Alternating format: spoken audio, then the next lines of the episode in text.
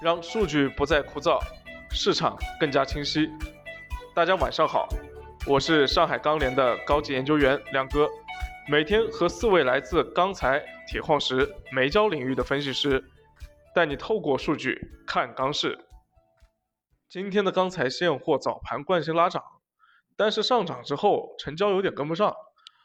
午后期货市场先出现了回调，短线获利盘减仓，市场乐观中保持着谨慎。唐山普方坯的出厂价格涨了十块钱，报三千五百八十元每吨。七螺主力震荡走弱，收盘价三千八百二十六，跌了百分之零点三一。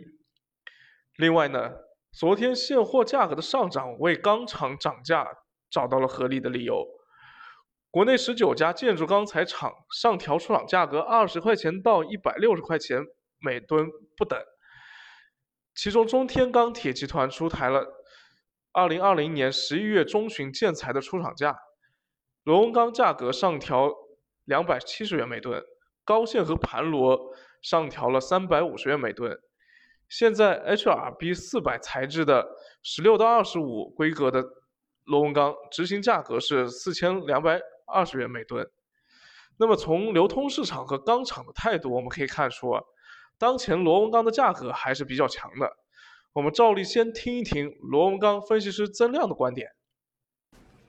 十一月十日，国内建筑钢材价格继续上涨，但是涨幅出现了一个明显的收窄。现主要城市的螺纹钢均价四千一百一十九元每吨，较上个交易日上涨四十九元每吨。MySteel 螺纹钢价格指数四千一百三十五。较上个交易日涨四十四。具体来看的话，早盘七楼震荡走弱，上午国内的一个建筑钢材市场价格继续小幅拉涨。午后随着七楼的一个进进一步走弱，市场观望情绪加剧，部分地区价格出现小幅松动，商家高位套现，落袋为安的一个情绪较浓，整体以积极出货为主。从成交来看的话，由于市场投机性需求减弱。加上下游对于高价资源存在一定的一个抵触情绪，所以今日市场成交较昨日是出现了一个明显的放缓。综合来看，近期建筑钢材价格拉涨过快，高价资源需要时间消化，加上市场交投氛围转弱，所以我们预计短期建筑钢材价格或高位盘整运行。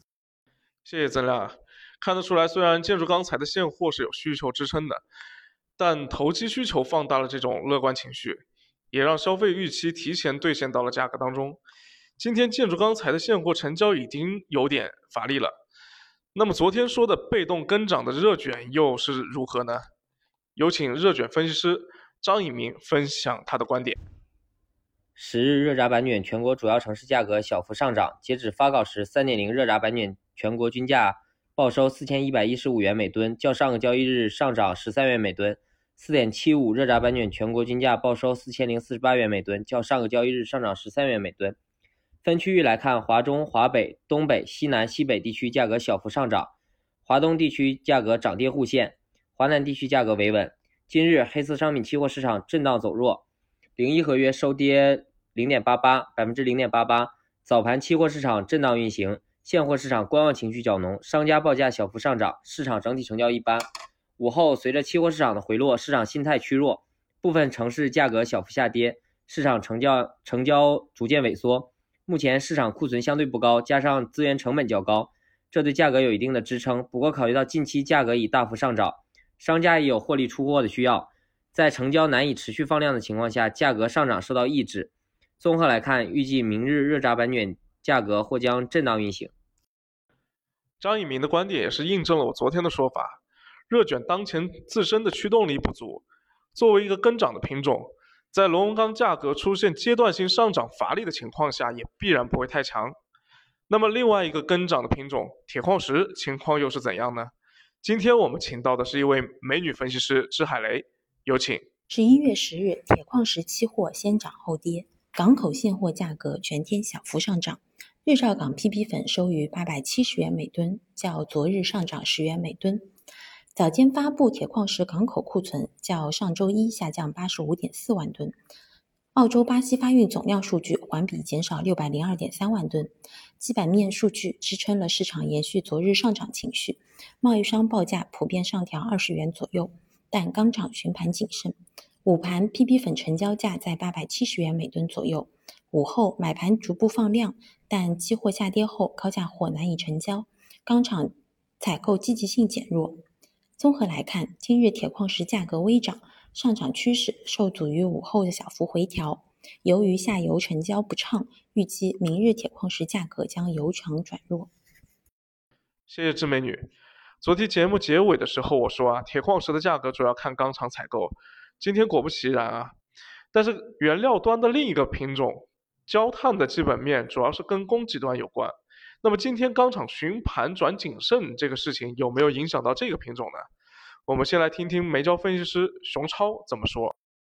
呃，大家好，今天是十一月十号啊，我们再来看一下双焦的一个市场情况啊。那么首先我们还是看一下昨天我们说到今天市场可能会有个第七轮的急涨，那么实际上今天主流的交易盘确实也提出了第七轮的一个急涨的一个情况啊。那么钢厂这边的话，因为目前库存还是比较低位啊，大概率应该还是没有溢价的一个能力啊。预计的话可能会在明天啊一些主流的钢厂就会开始接受这个第七轮涨价。那么整个焦炭的目前的一个基本面的情况，应该还是呈现一个继续上涨的一个态势。但是今天我们看到港口的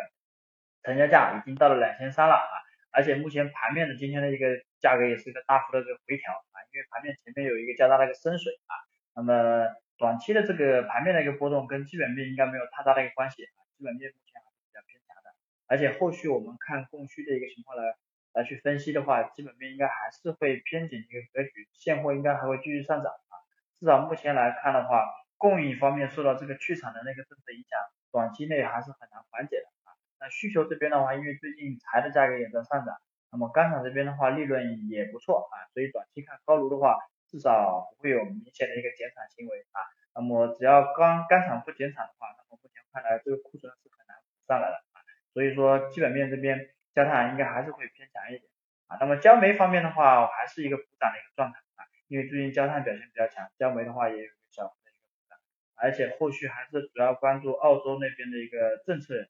政策的一个情况，进口澳洲煤政策的一个情况啊。那么澳洲煤目前确定还是不能进来啊，所以说后面主焦煤应该还是会比较缺，对于焦煤的价格应该还是有一个支撑的。感谢熊超，也感谢其他三位分析师的分享。经过几位的分析，今天市场的情况。变得非常清晰啊！焦炭作为有去产能这个大招支撑的品种，短期的盘面波动可能也就只是短期回调一下，偏强的主逻辑应该还没有改变。螺纹钢这个由消费支撑的品种，昨天期货步子迈得有点太大了，所以要停下来等一等现货。可是现货市场的情绪也因此受到了影响，连带着将那个看钢材脸色的，呃，铁矿石也给拖累了。短期有可能会再回调一些，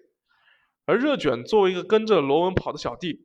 现货贸易商也有了套现的意愿。那么总体来看啊，这个市场看似是纷纷扰扰，实际上昨天说的主要逻辑并没有出现根本性的改变。螺纹钢的消费牵动了铁矿石和热卷两大品种的神经，而近期天气不错的情况下，工地赶工的需求依然存在，但是。冬天毕竟是要来的，拐点还会远吗？好的，谢谢各位收听今天的节目，我是钢联高级研究员亮哥，明天继续为大家说钢铁。